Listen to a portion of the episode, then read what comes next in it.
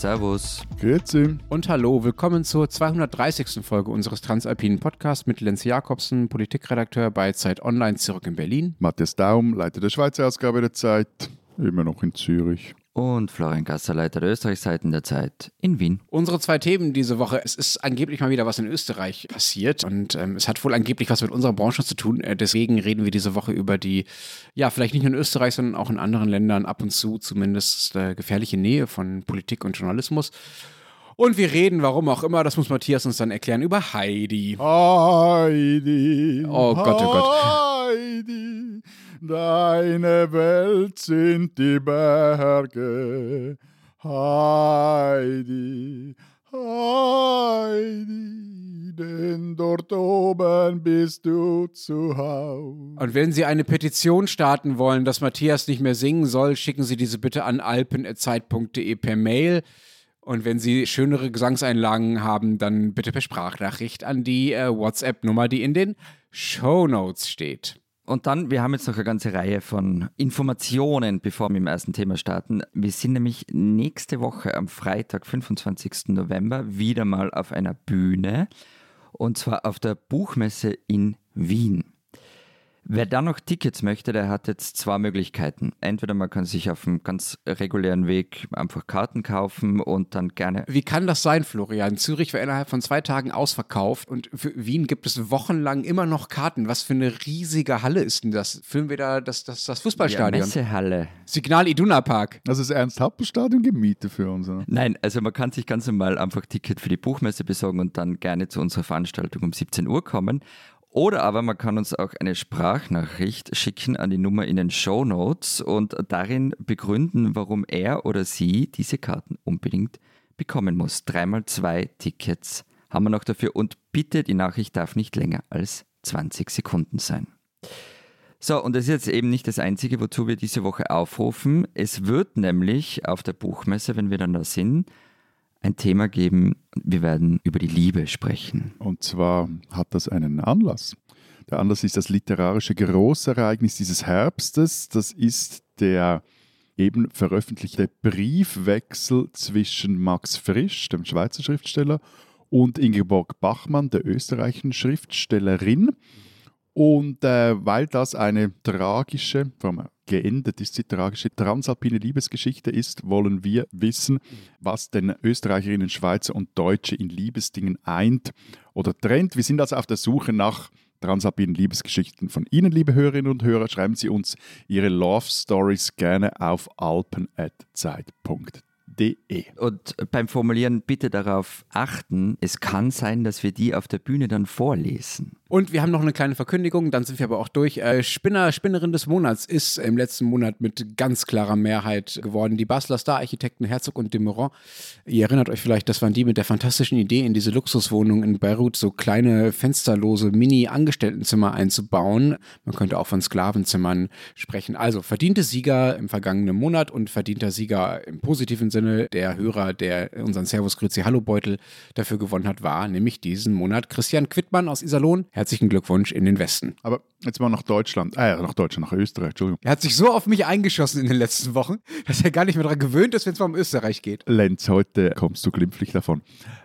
Ich bin mir ja, lieber Florian, habe mir überlegt in der Vorbereitung dieser Sendung, gar nicht mehr so sicher, ob ich das noch ansatzweise lustig finden soll, was bei euch abgeht. Es ist jetzt aber neu bei dir. Ja, aber irgendwie, ich glaube, das ist so wie mit den Österreicher Witzen. Die kamen auch irgendwann mal aus der Mode. Die fanden wir irgendwann mal nicht mehr lustig.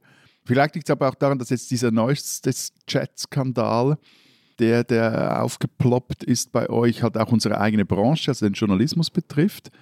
Und da ist man vielleicht auch immer etwas sensibler. Weiß es nicht. Bevor ihr jetzt hier weiter insidert, Florian, erzähl doch erstmal, was, was überhaupt los ist. Also die ganz, ganz kurze Zusammenfassung. Rainer Nowak, Chefredakteur der Tageszeitung Die Presse, hat sich von Thomas Schmidt Hilfe erhofft beim Griff nach dem ORF-Chefsessel und hat auf den Wunsch des damaligen Generalsekretärs im Finanzministerium im Grunde die Arbeit seiner eigenen Redaktion sabotiert, kann man fast sagen. Thomas Schmidt ist dieser Mensch, der, der dieser Wannabe-Kronzeuge, der quasi im Zentrum dieser ganzen Chatgeschichten steht. Okay. Genau.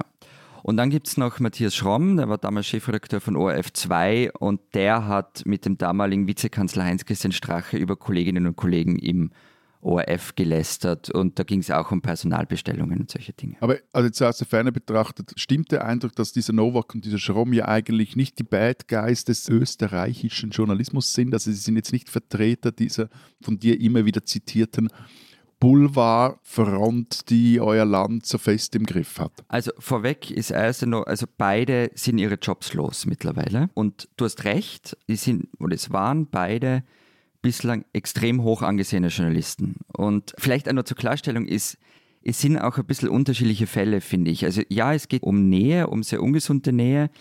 Aber Rainer Nowak hat ja wirklich in die Berichterstattung seiner Zeitung eingegriffen. Er hat Thomas Schmidt Ratschläge gegeben, wie er auf Anfragen seiner eigenen Redakteurin antworten soll. Er hat in Armchat auch geschrieben, dass eine Formulierung aus einem bereits veröffentlichten Artikel rausgenommen wird und so weiter. Matthias Schromm hat sich mit Strache eben das Maul über Kolleginnen und Kollegen zerrissen. Er hat Taktiken entwickelt, wie man bei Personalbestellungen verfahren soll. Aber, das hat der ORF-Redakteursrat auch angemerkt, über die Amtsführung von Schromm gibt es eigentlich keine inhaltlichen Beschwerden. Also Zitat, das Investigativteam fühlt sich frei in der Arbeit und wird weder bei politisch heiklen Beiträgen noch bei Recherchen behindert, die der Regierung nicht passen. Trotzdem, also auch wenn er vielleicht in der Amtsführung keine üblen Dinge gebaut hat, ich fand den Ton schon vorsichtig gesagt sehr, sehr irritierend. Ne? Ein Zitat aus einer der Nachrichten, die dieser Schromm an äh, Thomas Schmid geschrieben hat, äh, Anführungszeichen, es ist schon bei uns genug zu tun und jeden Tag mühsam, aber langsam wird's und die, die glauben, die SPÖ retten zu müssen, werden weniger. Zitat Ende. Ich finde das schon einigermaßen irre, dass man sich da so auf die Seite des Vizekanzlers schlägt und sei es in einer privaten SMS, der ja zudem noch der FPÖ angehörte und die ja in ihrem Verständnis von Medienfreiheit auch nicht gerade unproblematisch war und auch weiterhin nicht unproblematisch ist.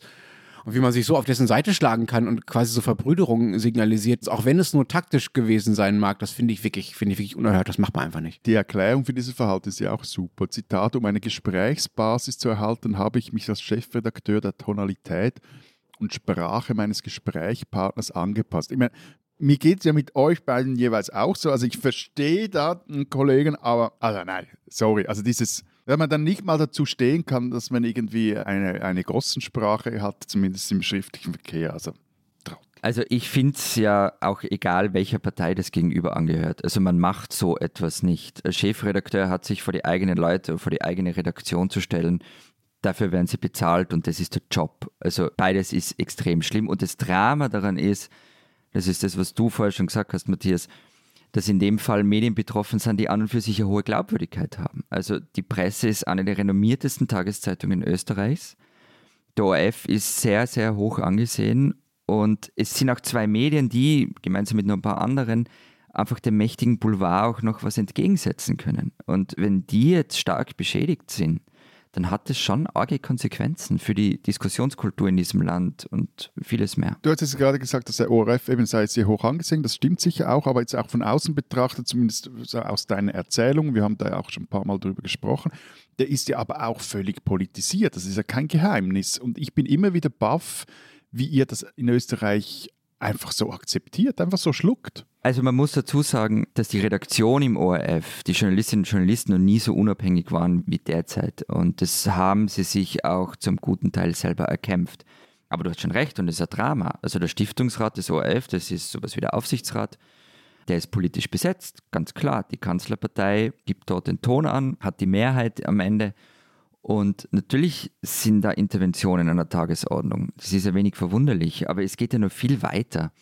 Bei der Wahl der Direktoren für die Landesstudios hat der jeweilige Landeshauptmann ein Wörtchen mitzureden. Also das ist ja das nächste Problem. Moment, also der Landeshauptmann, das wäre bei uns der Regierungsratspräsident oder Regierungsratspräsidentin, das wäre Minister Ministerpräsident. Ministerpräsident in Deutschland, genauso.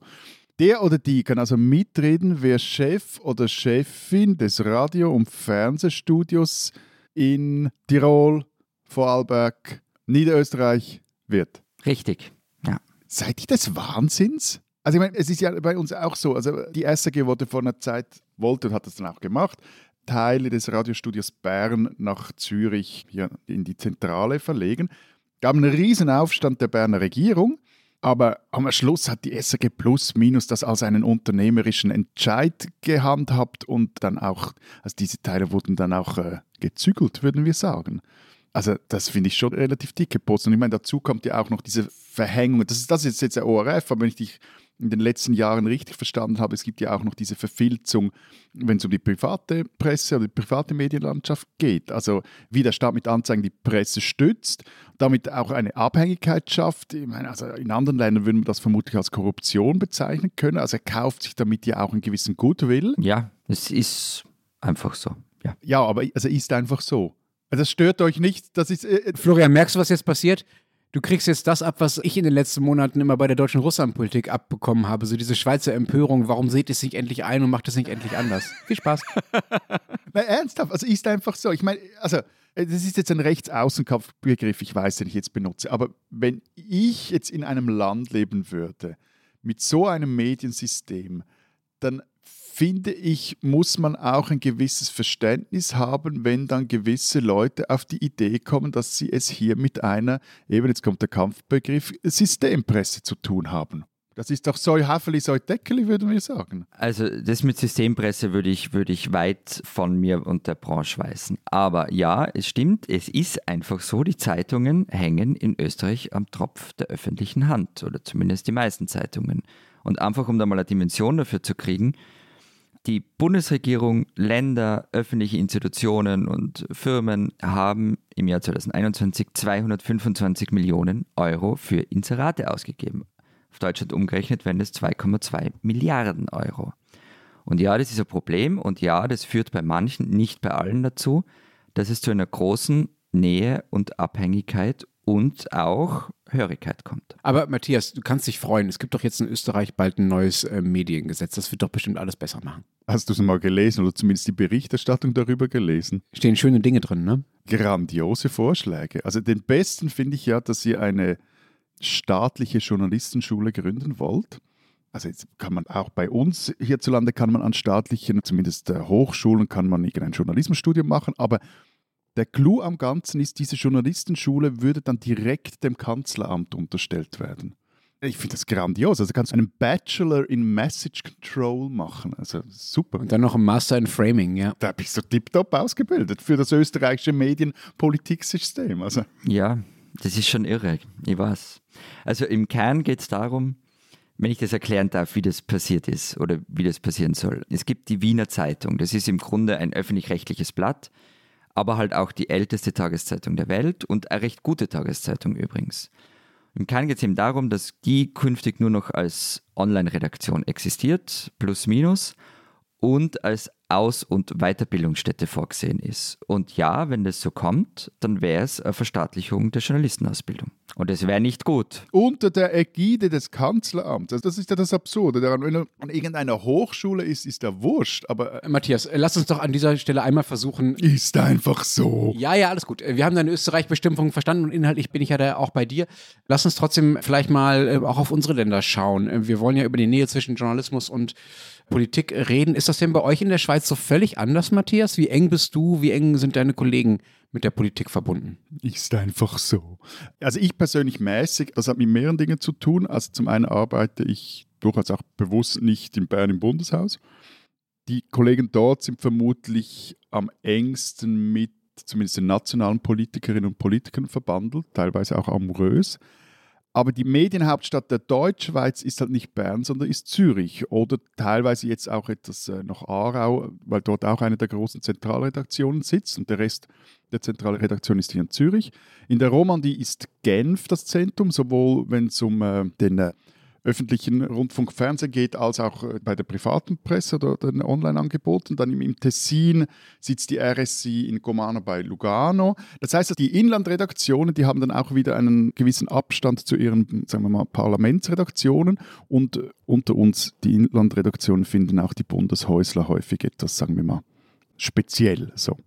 Und ähm, zum anderen ist halt die Schweizer Politik jetzt einfach vom System her nicht so krass auf einzelne Personen ausgerichtet, sondern da spielen doch stärker auch Sachthemen eine Rolle. Das heißt also auch, um über das Land zu berichten, brauche ich nicht zwingend eine plappernde Quelle im Bundeshaus oder in der Bundesverwaltung, der ich möglichst eng sein muss, damit sie nicht versiegt, sondern ich kann da auch aus ganz anderen Himmelsrichtungen Infos zu Themen erhalten, über die ich dann berichte. Also das ist bei uns alles ziemlich genau umgekehrt. Und dass die Schweiz so dezentral ist, es ist sicher ein großer Vorteil dafür Bei uns ist einfach Wien, Wien, nur du allein. Und es gibt aber auch noch andere Gründe für diese Nähe. Ich habe mit Daniela Kraus gesprochen diese Woche, ähm, Generalsekretärin des Wiener Presseclubs Concordia. Und sie hat mir gesagt, ein Problem für diese ungesunde Nähe zwischen manchen Journalistinnen und Journalisten und Politikern sei zum Beispiel das Amtsgeheimnis, das in Österreich ja im Verfassungsrang steht. Aber wieso? Was hat das Amtsgeheimnis damit zu tun? Das war auch meine Reaktion drauf, aber sie hat schon recht, wenn man es durchdenkt. Also Behörden haben in Österreich ja keine Auskunftspflicht. Und wenn du also juicy Informationen brauchst, dann bist auf möglichst viele enge und vertrauliche Kontakte angewiesen, weil eine normale Recherche, wie bei euch, oft nicht funktioniert. Das ist jetzt nur ein Beispiel, da geht es nicht um normale Kontaktpflege, sondern schon weit darüber hinaus. Das wollte ich gerade sagen. Also das mag ja sein, dass das sozusagen für einen sehr kleinen, also für den spitzesten Teil des investigativen Journalismus beispielsweise besonders äh, schwierig ist oder besonders notwendig ist. Aber auch in Berlin muss man natürlich die richtigen äh, Leute nicht nur kennen, um an Informationen zu kommen, sondern auch ihre Handynummern haben und von ihnen Dinge erfahren, die gerade nicht öffentlich sind. Also das ist ja das normale, normale Geschäft, auch im Politikjournalismus, nicht nur im investigativen Journalismus. Und Kontaktpflege ist der absolute Alltag, ja. Und es wird ja auch von beiden Seiten organisiert. Es gibt hier Spargelfahrten von der SPD, Sommerempfänge bei den Grünen verschiedenster Art, Adventstreffen bei der FDP, habe ich jetzt gerade wieder eine Einladung bekommen und so weiter und so fort. Also liberaler Glühwein. Ja, natürlich. Du kannst hier in bestimmten Monaten zwischen den Sitzungswochen vor allen Dingen, aber nicht in der Sommerpause, nicht in der Mittagspause, kannst du hier quasi jede Woche mindestens auf einem so einem Event äh, rumhängen. Und man sieht sich am Rande von Pressekonferenzen, Interviews, Parteitagen. Und natürlich gibt es da erstmal eine Nähe, so wie man in allen Berufen mit Menschen in der Nähe entwickelt, die man im Beruf dann ständig sieht und die für einen wichtig sind. Das gilt ja beiderseitig. Ne? Also Politiker sind für Journalisten wichtig und Journalisten und Journalistinnen sind für Politiker und Politikerinnen wichtig. Und ich finde, man muss da auch so ein bisschen aufpassen, dass man mit dieser ganzen Skandalisierung, die ja zu Recht betrieben wird und die ja gerade im Fall Österreich auch gute Gründe hat und nochmal ein anderes Ausmaß hat, muss man auch ein bisschen aufpassen, dass man nicht gleich das ganze Bad der journalistischen, politischen Praxis mit ausschüttet. Ihr badet noch. Es wird doch nur noch geduscht und das maximal fünf Minuten. Nur bei Wärmepumpen, nur bei Wärmepumpen. Lenz, genau, also ich meine schon eben, es gibt einen Unterschied zwischen professionellem Verhältnis und Kumpanei. Und da gibt es eine Grenze dazwischen. Und es ist halt nicht trivial, die einzuhalten. Und wird diese Grenze bei euch öfters überschritten, weil ihr so ein kleines Land seid? Ja, natürlich. Und da kann sich ja keiner ausnehmen. Das bedingt diese Kleinheit. Auch ich bin mit Leuten zur Schule gegangen oder habe mit manchen studiert, die später Politikerinnen oder Politiker geworden sind. Oder es überschneiden sich Freundeskreise oder man lernt sich über die Jahre hinweg einfach gut kennen, manchmal zu gut. Und ich merke das an mir selber, wie das mit zunehmendem Alter krasser wird. Also mit Mitte 20 waren meine Studienfreunde halt irgendwo kleine Parteifunktionäre und mittlerweile sind sie in wichtigen Funktionen. Also ich erzähle euch jetzt ein Beispiel nur. Also der neue stellvertretende Landeshauptmann von Tirol, von den Sozialdemokraten, der ging an meine Schule. Kann der auch mitbestimmen, wer dann Chef des. Äh Nein, nur sein Chef. also schlecht für dich. Nein, genau. Also der ist an meine Schule gegangen. Zwei Jahre unter mir, aber der war an meiner Schule. Und wir haben dann auch gleichzeitig Politikwissenschaft studiert. Wir waren jetzt nie eng befreundet. Ich glaube, wir waren nicht einmal ein Bier gemeinsam trinken. Aber natürlich ist es eine, eine langjährige Verbindung auf eine gewisse Art. Aber es gibt ja andere Beispiele. Was weiß ich, ich werde auf eine private Geburtstagsfeier eingeladen und weiß, dass da auch prominente Politikerinnen und Politiker aufkreuzen werden. Da überlegt man sich halt dann schon, ob man wirklich hingehen soll. Ich meine, ist es bei euch anders, also ob das wirklich diese Kleinheit ist? Nee, das ist bei uns nicht anders. Also eine Studienfreundin von mir, mit der ich auch gemeinsam in Urlaub fahre, ist mittlerweile Fraktionsvorsitzende der Grünen. Und über die schreibe ich nicht und ich schreibe auch nicht über die Grünen. Ne? Das ist dann eine Grenze, die man äh, ziehen muss. Trotzdem würde ich, glaube ich, immer auf Partys gehen, wo auch prominente Politiker eingeladen sind. Man muss sich dann halt anders kontrollieren, als man das vielleicht auf anderen Partys tut. Also Florian, man kann vielleicht einfach nicht so eskalieren, wie du das normalerweise tust. Gut, aber die Frage ist ja, sind das gute Partys oder sind das keine guten Partys, wo Politikerinnen und Politiker aufkreuzen? Aber ich meine, das mit der Kleinheit, das ist bei uns ähnlich. Also nicht, dass vorher der falsche Eindruck entstanden ist, dass das in der Schweiz kein Problem ist. Ja, ist klar, also über zwei Ecken kennt hier eigentlich jeder jeden. Aber die Frage ist, ist es für dich immer zu einem Problem geworden? Also so das Problem, irgendwie den Fall, der kommt mir jetzt nicht in den Sinn. Es ist halt, was vermutlich ist, es die Kleinheit, die prägt schon bis zu einem gewissen Grad, wie man über die Leute schreibt. Es ist sicher ein Unterschied, ob man über jemanden schreibt, den man gut kennt oder die man gut kennt. Ich finde es aber a priori auch nicht schlimm. Also ich, gleichzeitig habe da auch schon, also mir kommen dann vor allem die Fälle in den Sinn, wo ich die Leute verärgert habe und auch Freundschaften belastet habe, weil ich halt dann nicht so nett drüber geschrieben habe oder halt dann ja, aber das, das lässt sich irgendwie gar nicht ganz vermeiden. Ich meine, bei uns ist dann auch noch der Sprachraum, das sind am Schluss gut fünf Millionen. Das ist einfach wenig. Und ähm, wobei den heftigsten Streit hatte ich mal, als ich mal über den Intimfeind einer mir sehr nahestehenden Person angeblich zu nett geschrieben hatte.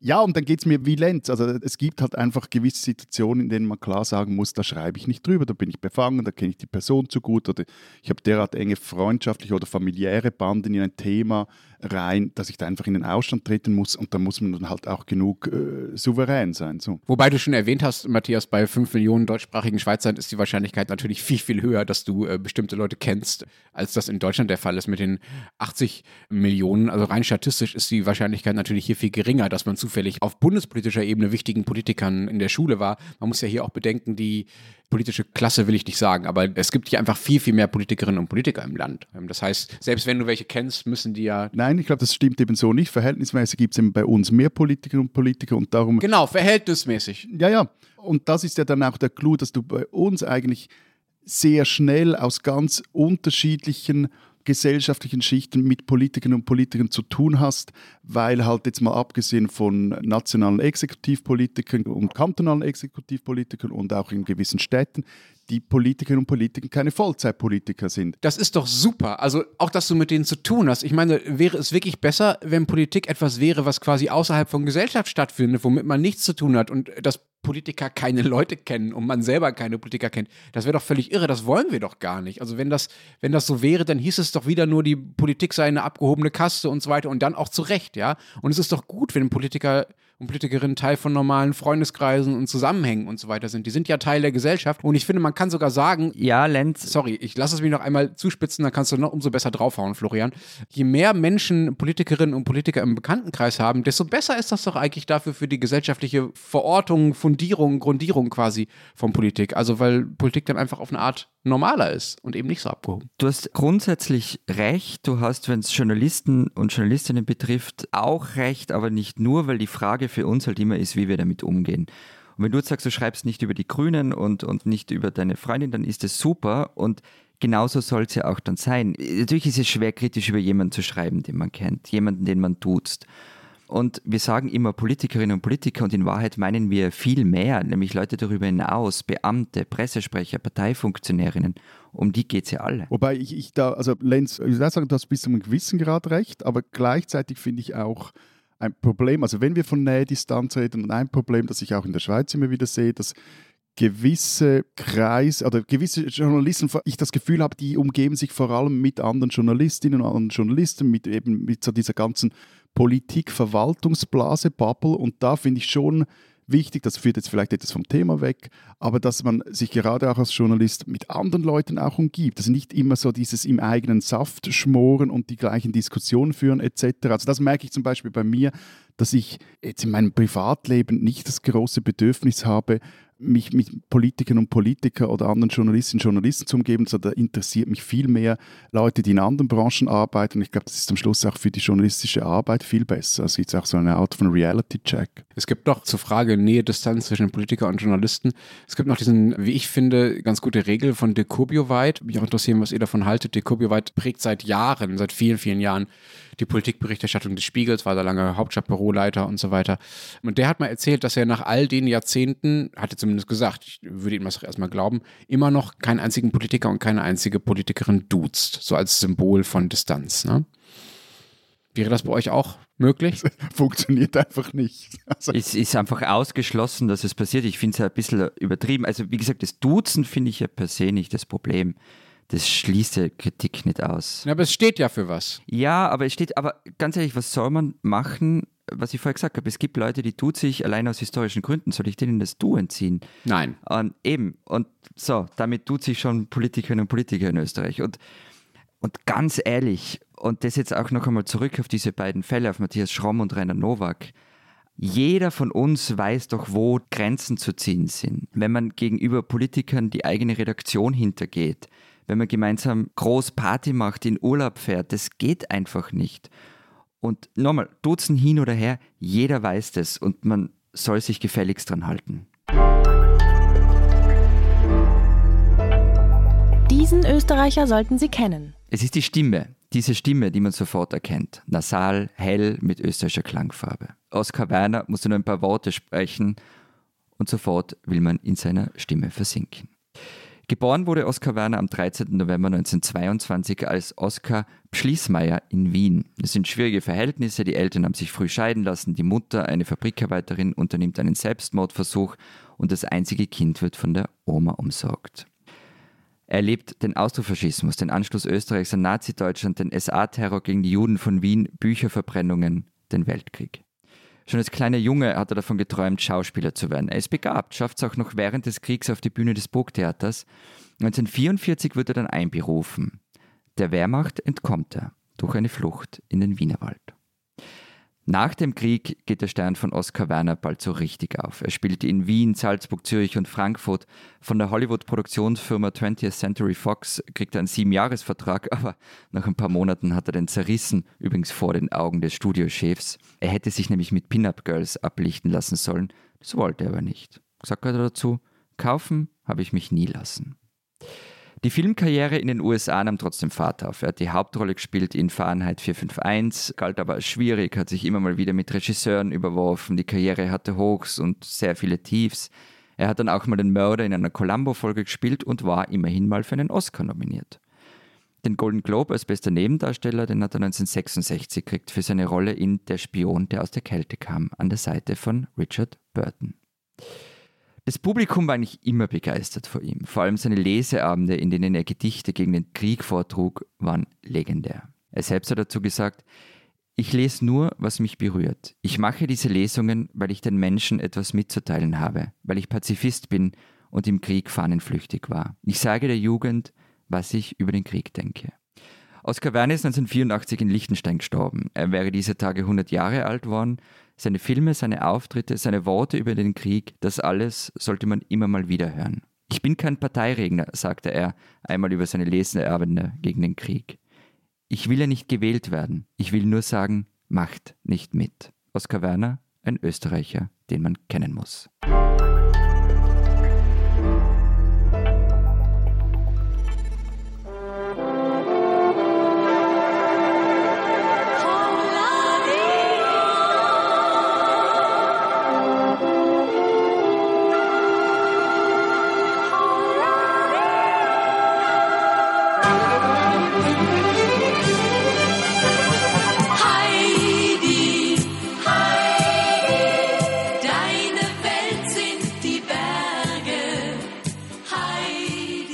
Matthias, du möchtest heute gerne über Heidi sprechen. Genau, und zwar, weil meine beiden Kolleginnen Sarah Jäcki und Salome Müller eine tolle Titelgeschichte für die Schweizer Ausgabe der Zeit produziert haben, und zwar ein Roundtable-Gespräch mit einem Literaturprofessor, einem Deutschlehrer, einer Buchhändlerin und einer Literaturkritikerin. Und die haben dann aus dem Gespräch heraus und schon im Vorfeld für uns ein Kanon der Schweizer Literatur zusammengestellt. Es ist doch immer wieder schön, wenn die Zeit äh, die Klischees über sie erfüllt. ja. Diese Bücher müssen Sie lesen. Das ist die Zeile. Aber es ist vor allem die zweite Zeile, ist dann auch ohne Heidi, keine Zeile, aber quasi die Aussage, der Lesebefehl ist, ohne Heidi gelesen zu haben, sollte man in der Schweiz keine Matura erhalten. Das finde ich ein guter Anlass, um endlich mal über Heidi zu sprechen. Ich finde es ja ein bisschen irritierend, dass tatsächlich das Resultat dieser hochkarätigen Runde bei euch ist, dass ein Kinderbuch Abi-Lektüre sein soll. Ich finde das total super. Ich finde, die viel wichtigere Frage ist, hat Matthias Heidi gelesen, bevor ihm das Maturazeugnis in die Hand drückt geworden ist? Nein, hat er natürlich nicht, aber. Ja, sofort Aberkennung. Aberkennung. Da hätte es auch andere Gründe gegeben, vor der Matura mir das Zeugnis gar nicht zu geben. Nein, hat er natürlich nicht, aber kürzlich das Buch mal vorgelesen und ähm, gibt auch eine äußerst wirklich schöne Fassung oder Ausgabe im Nord-Süd-Verlag ist die erschienen. Und das Buch ist wirklich lesenswert, also auch sprachlich. Das ist wirklich ein tolles Buch. Aber folgendes, vielleicht. Soll ich nochmal singen? Na, bitte nicht, aber was anderes sollst tun, weil es gibt vielleicht tatsächlich den einen oder die andere, die zwar Heidi als Name im Kopf hat, aber die Geschichte nicht ganz so präsent hat. Erzähl doch mal in einer Reader's Digest-Version, worum geht's da? Also Heidi ist ein Mädchen, wächst seit dem Tod der Mutter, Vater ist schon länger gestorben, bei seiner Tante Dete auf. Jetzt hat aber diese Tante einen Job als Dienstmädchen in Frankfurt gefunden und kann sich nicht mehr um Heidi kümmern. Und aufwachsen tun die zwei im Dorf, in den Bergen so. Also gibt dann die Tante das Kind bei ihrem Großvater ab, beim Alpöhi, der auf einer Alp oberhalb von Mainfeld lebt. Und der ist zwar ein grummeliger Misanthrop, aber im Herzen ist er eigentlich ein guter. Und kümmert sich dann auch um das Mädchen. Kurze Randnotiz: Der Alpö, der hat in seiner Jugend sein Erbe, das Familienerbe, versoffen und ist dann, wie so viele Schweizer, in fremde Dienste gegangen. Er war also Söldner, glaube ich, in Neapel. Und also das Setting ist zum einen unglaublich tragisch und, und auch historisch aufgeladen. Das ist schon mal eine sehr gute Voraussetzung für eine gute Geschichte. Aber dann wird es noch interessant. Also Heidi gefällt das Leben auf der Alp. Sie befreundet sich dort mit Geißenpeter, lernt dessen blinde Großmutter kennen und dann kommt aber der Moment, wo der Dorfpfarrer, also wir sind da in einer Zeit, wo der Dorfpfarrer noch eine Autorität war, der Dorfpfarrer findet also, Heidi soll jetzt in die Schule gehen. Dafür aber hätte sie im Winter ins Dorf runterziehen müssen, was wiederum der Alpöhi nicht wollte, weil er es eben nicht so mit den Menschen hatte. Und Heidi wollte dann das auch nicht. Dafür dann, nachdem sie da drei Jahre auf der Alp gelebt hat, nimmt die Tante Heidi mit nach Frankfurt, wo Heidi der kranken Tochter einer reichen Familie Gesellschaft leisten soll. Und diese Familie heißt Sesemann und das Mädchen dort heißt Clara. Und die beiden verstehen sich dann auch recht schnell, recht gut. Heidi lernt dort auch zu lesen, glaube ich auch schreiben, rechnen, aber sie leidet unter immer stärker werdendem Heimweh. Und erst als sie dann wieder zurück in ihre Berge fährt, geht es ihr dann wieder gut. Und wer war die Autorin? Also ich muss nämlich zugeben, dass ich habe das natürlich gegoogelt im Vorfeld der Sendung, aber ich habe... Das war jetzt erst der erste Band. Also ich war jetzt noch nicht fertig, oder? Äh, lass, lass mal, lass was beim ersten Band. Erzähl lieber was. Wer war die... Wir wollen nur noch 30 Jahre weiter Podcast machen. Da kannst du bestimmt nochmal Heidi Teil 2 erzählen. wer war die Autorin? Die Autorin war Johanna Spiri, geboren 1827 in Hirzel in der Nähe von Zürich und gestorben 1901 in Zürich. Ihr Mann, der war später Stadtschreiber in Zürich. Sie selber hatte verwandtschaftliche Beziehungen nach Bremen. Von dort kommt vielleicht auch dieser Link mit Frankfurt. Und dort gab es einen Pastor, der. Moment, du weißt, dass Bremen und Frankfurt weiter auseinander sind als wahrscheinlich das westliche und das östliche Ende deines Landes, ja? Wurscht, es geht darum, es muss irgendeine große Stadt in Deutschland sein. So. Auf jeden Fall, dieser Pastor dort hat sie, also hat dann Spirit zum Schreiben angehalten. Es erschien dann erste Erzählung, die waren aber alle mäßig erfolgreich. Bis dann eben 1879 Heidis Lehr- und Wanderjahre erschien und sogleich einschlug. Das war ein großer Erfolg und 81 folgte dann eben der zweite Band, Heidi kann brauchen, was es gelernt hatte. Und Spiri veröffentlichte, ich weiß nicht, ob diese Zahlen stimmen, aber über 30 Bücher, Erzählbände, insgesamt fast 50 Erzählungen. Und in einem Nachruf in der NZZ hieß es damals, Zitat, Johanna Spiri ragte aus der großen Wasser, beinahe möchte man sagen Sintflut der Jugendliteratur der letzten Jahrzehnte mit ihren Jugendschriften so hoch empor wie Gottfried Keller über die Großzahl der anderen Dichter seiner Zeit. Also viel größer kannst du in der Schweiz als Schriftstellerin kaum sein. Und Historischer Fun Fact: Ihre Nichte, Emily Kempin-Spiri, die war die erste promovierte Juristin der Schweiz. Lass uns dann doch nochmal reden, warum wir alle Heidi lieben. Ich habe mich immer gefragt, warum ist Heidi bei euch so ein fast nationales Denkmal geworden? Und wenn man über diese Geschichte nachdenkt, dann ist ja dieses Heimweh-Element wahnsinnig wichtig bei Heidi. Und die Heimweh entstand auch in der Schweiz. Ist das der Grund, warum das so groß wurde? Ja, also, also der Heimweh gilt als Maladie Suisse äh, und äh, kann man auch auf Zeit Online nachlesen, unsere Sommerserie über das Heimweh. Also wir haben, Daher weiß ich das natürlich. Ja, ja, nee, also wir haben das quasi erfunden, aber Heidi ist für die Schweizerinnen und Schweiz und für die Schweizer Literatur noch viel mehr. Also eben der vorhin erwähnte Literaturprofessor Philipp Tyson heißt der, lehrte an der Uni Zürich, notabene ein eingeschweizerter Deutscher. Der sagte im Zeitgespräch mit meinen Kolleginnen, ich zitiere ihn jetzt hier mal, man könnte auch sagen, das große Schweizer Epos hat keine Heldenfigur. Was in anderen Ländern ein Krieger wäre, ist hier ein Mädchen, das lesen lernt und sich gegen die bösen Deutschen behaupten muss. Heidi ist auch eine Geschichte der Modernität. Spiri erzählt den Umbruch, auf dem wir heute stehen, ganz oben auf der Alp. Da ist man in einer archaischen Welt, dann steigt man hinab, kommt zum Alphöhi, der sich der neuen Zeit entziehen möchte. Noch weiter unter kommt man dann ins Dörfli, das bereits so das, die Prekarität der Moderne abbildet. Und, sagt Tyson weiter, nicht zu vergessen das Thema prekäre Männlichkeit. Der Geißenpeter ist der Inbegriff geistiger und materieller Armut. Nicht nur in der Schule ist er immerhin dann. Und wenn ihm Heidi keine Aufmerksamkeit mehr schenkt, neigt er zum Gewaltausbruch. Andererseits ist er von unendlicher Klugheit. Recht am Anfang gäbe es da eine interessante Stelle, als die beiden auf der Alp seien. Da fragt Heidi, wie heißt der Berg? Und Peter antwortet, Berge heißen nicht. Werbung. Diese Woche in der Zeit? Die Bücher des Frühlings. 16 Seiten blühende Fantasie. Von gefährlichen Liebschaften, einer Flucht auf dem Mississippi und magische Erzählkunst. Das Literaturspezial zur Buchmesse in Leipzig.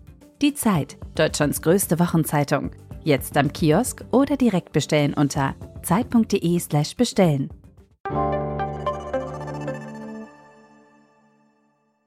das ist tatsächlich ziemlich schön. Ich sage, du musst das Heidi lesen. Also das Also es ist super, aber ich bin ja grundsätzlich gegen Kanonisierung und was man gelesen haben muss oder nicht, sei mal dahingestellt. Aber ich finde Heidi eben, das ist das, was ich vorher gemeint habe, die ist echt ein Phänomen. Und eines, da wird jetzt Matthias sicher gleich böse, das sich von der Schweiz losgelöst hat. Also ich habe als Kind nicht gewusst, oder sicher nicht gewusst, Wieso soll ich da böse werden? Wir sind reich geworden mit unserer Exportwirtschaft. Also, Äh, Moment, weil ich die gleich eingemeint. Nein, aber ich habe als Kind sicher nicht gewusst, dass Heidi eigentlich aus der Schweiz kommt, Schweizerin ist. Heidi war für mich eine Geschichte aus den Bergen, aus meinen Bergen. Und es war die Geschichte, die bei uns spielt, auf Almen. Und so habe ich die immer gesehen. Und mit dem Ziegenpeter habe ich mich super identifizieren können als kleiner Bub. das finde ich super. Einfach ist unsere Geschichte und es sind unsere Werke.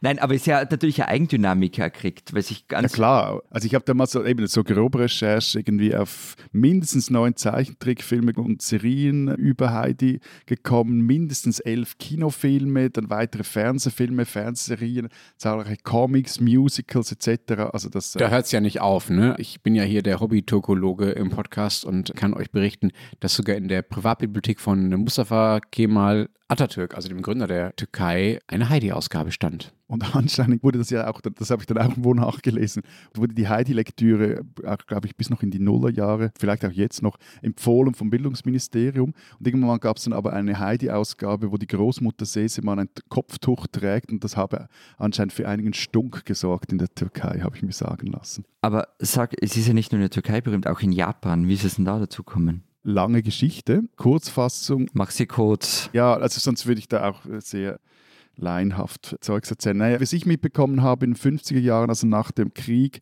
Japan war zerstört, suchte man nach Geschichten, um äh, die Traumata des Krieges zu überwinden, gerade auch unter den Kindern. Und was du vorher gesagt hast, eben, dass sich Heidi verselbstständigt hat, das wäre ohne diese japanische Heidi-Euphorie nie möglich gewesen. Also Japan machte Heidi zum globalen Kinderbuchstar. Also die vollständige, wenn ich das richtig recherchiert habe, die erste vollständige Werkausgabe von Johanna Spire erschien 1962 in Japan. Und die Popularität dort erklärt sich vor allem daraus, dass Heidi dort so ein zum Inbegriff von Unschuld und reiner Natur wurde. Ich bin jetzt ein bisschen beruhigt. Also die Geschichten aus der Türkei und aus Japan habe ich tatsächlich nicht gekannt.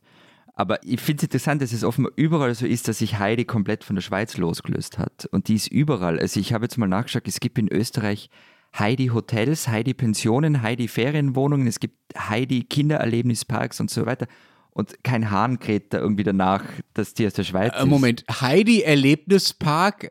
Sorry, Florian, aber mein Eindruck war eigentlich, dass dein ganzes Tirol ein einziger Heidi Erlebnispark ist. Na, selbstverständlich. Mir geht das ja völlig anders mit Heidi als euch. Ne? Wir haben ja in der Vorbereitung der Sendung kurz darüber geredet und äh, meine Erfahrung mit Heidi ist null. Also ich bin dir jetzt sehr dankbar für deine. Was heißt Null? Wie null. Hast du nie, also im Fernsehen ist, Entschuldige, ich habe im deutschen Fernsehen Heidi gesehen. Ja, ich habe nicht so viel Fernsehen geguckt als Kind. Da hab ich, bin ich vielleicht mal über so ein paar Bilder gestolpert. Aber die Geschichte hätte ich jetzt noch nicht mal in der Grobheit zusammengebracht, wie du sie erzählt hast, Matthias. Und ich glaube, das liegt auch so ein bisschen an dem, äh, was du jetzt gerade aus Japan erzählt hast. Also diese Inbegriff der Unschuld und der reinen Natur und so. Für mich ist das halt einfach so eine. Also das hatte für mich wahrscheinlich völlig zu Unrecht. Du hast ja beschrieben, was an der Geschichte toll ist und warum die gut ist und so weiter und wie gerne du die vorgelesen hast. Aber für mich hat das so einen völligen, steht das einfach unter völligem oberflächlichem Kitschverdacht. Und ich weiß, dass das völlig ungerecht ist, aber das ist, glaube ich, der Grund, weswegen das bei mir nie so wirklich angekommen ist. Und natürlich auch, weil diese ganze Alpenheimatwelt, die da beschrieben und gefeiert wird, das ist natürlich nicht meine Heimatwelt. Ich kenne die nicht. Ich kenne die höchstens aus dem Urlaub. Aber Sehnsuchtsort, oder? Nein. Also wer radelt mit dem Gravelbike über irgendwelche Tiroler Rad? Ja, ich finde es total schön da, aber als, sagen wir, vier- bis zehnjähriger wäre ich nicht auf die Idee gekommen zu sagen, Mensch, eigentlich will ich aber in den Alpen leben. Also das, das war völlig, hättest du genauso gut sagen können, eigentlich will ich irgendwie im Dschungel leben oder bei den Eskimos oder so. Das ist einfach eine sehr ferne äh, Lebenswelt äh, für mich gewesen. So. Und das ist ja nicht das Einzige, was bei uns anders ist. Dazu kommt ja noch, dass ich auch gar nicht die deutsche Entsprechung zu dem gefunden hätte, was bei euch, zumindest Matthias in der Schweiz, Heidi ist. Also was einen ähnlichen Status als Kinderbuch gehabt hätte. Also ich habe da echt irgendwie, ich habe da nichts gefunden, tatsächlich. Das ist doch Unsinn, Entschuldige, es gibt total großartige, tolle deutsche Kinderbücher. Max und Moritz zum Beispiel. Ja, das stimmt. Max und Moritz ist ganz, ganz fantastisch. Aber das ist auch auf eine Art altertümlich und bildungsbürgerlich, das zumindest mein völlig subjektiver Eindruck ist. Was ist dieser Unterton? Bildungsbürgerlich. Ausgerechnet vor ihm nämlich. So Zuhörer kann ja leider nicht meine komplette Sokamp-Bibliothek an der Bücherwand äh, hinter mir sehen, während wir diesen Podcast aufnehmen.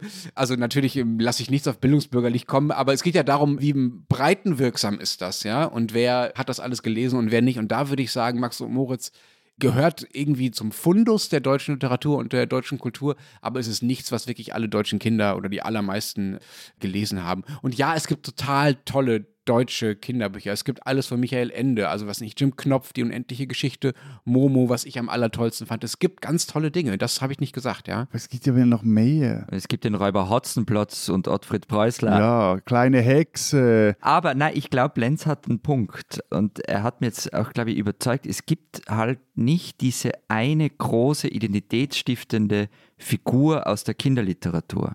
Und es gibt es bei uns auch nicht. Wie wir das erste Mal über das Thema gesprochen haben, haben wir gesagt, vielleicht suchen wir eben noch Figuren aus unseren Ländern. Und ich habe dann gesagt, ja, dann nehme ich natürlich den Franz Fröstl von der Christine Nöstlinger.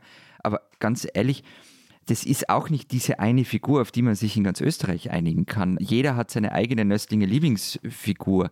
Und ich glaube, dass es sowas wie Heidi in dieser Form außerhalb der Schweiz so gut wie gar nicht gibt. Also diesen Unikum. Deshalb muss auch nur Heidi in die Matura und bei uns nicht. Zum Beispiel äh, der Struffelpeter ins Abi, von dem ich sehr froh bin, dass ihr ihn bisher nicht erwähnt habt als vermeintlich typisch deutsch. Als die Mutter kommt nach Haus, sieht der Konrad traurig aus. Ohne Daumen steht er dort. Die sind alle beide fort. Die spinnen, die Schweizer. Wir haben in dieser Sendung schon ausführlich über die Nähe von Medien und Politik geredet und wie so oft ist Österreich da nicht so gut weggekommen. Aber ich habe da eine Retourkutsche vorbereitet. Ich habe nämlich übers Wochenende eine wirklich sehr hübsche Anekdote aus der Schweiz zugespielt bekommen. Also, Vorgeschichte ist die. Anfang Dezember werden zwar Sitze im Bundesrat frei und angeblich ist es ein ziemlich großes Ding, zumindest in den Medien. Und alle, die auch nur irgendwie für eins dieser Ämter in Frage kommen, werden jetzt gerade Land auf, Land ab interviewt zu allen möglichen Themen. Aber nicht dazu, was sie im Bundesrat anders oder besser machen würden. Ist ziemlich absurde, inhaltslose Veranstaltung, dass Matthias immer sagt, sie seien so inhaltsgetrieben. Nee, es kommt mir schon sehr österreichisch vor. Egal, darum soll es nicht gehen. Jetzt hat die NZZ am Sonntag, das ist die wöchentliche Schwester der ehrwürdigen NZZ, das wirklich groteskeste Interview in diesem ganzen Reigen geführt. Und zwar auf einer Doppelseite hat sie die Ex-Freundin eines Bundesratskandidaten dazu befragt, was denn ihr Ex so tauge. Und weil es so schön ist, muss ich da ein bisschen draus vorlesen. Frage.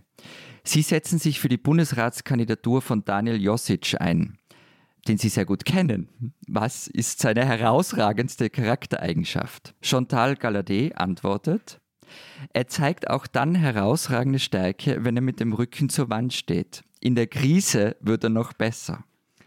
Nächste Frage. Und welcher Charakterzug steht ihm am meisten im Weg? Antwort. Ich glaube, er lebt ganz gut mit sich selber, wie er ist.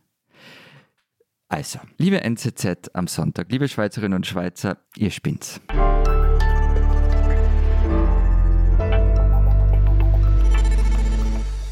Das war's diese Woche bei unserem transalpinen Podcast. Wenn Sie sonst noch wissen wollen, was in Österreich und der Schweiz so los ist und was da journalistisch so produziert wird mit einer völlig seriösen Nähe zur Politik, dann lesen Sie die Zeit Schweiz, Zeit Österreich. Was steht drin? Wie gesagt, wir haben das große Roundtable, das Kanon Roundtable Gespräch bei uns auf den Seiten und es gibt vier mal zehn Lesebefehle von vier Literaturautoritäten, die man sich auch unter den Baum legen kann.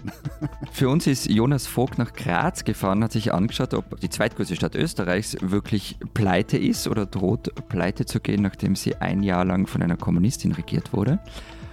Und ich habe dann noch mit einer Psychiaterin gesprochen und habe sie gefragt, ob Berggehen und Bergsteigen wirklich süchtig machen kann. Und wenn Sie wissen wollen, was in Deutschland so los ist, den Rest der gedruckten äh, Zeit lesen oder natürlich Zeit online. Wir hören uns nächste Woche wieder. Bis dahin sagen wir Wer denkt? Adieu. und tschüss.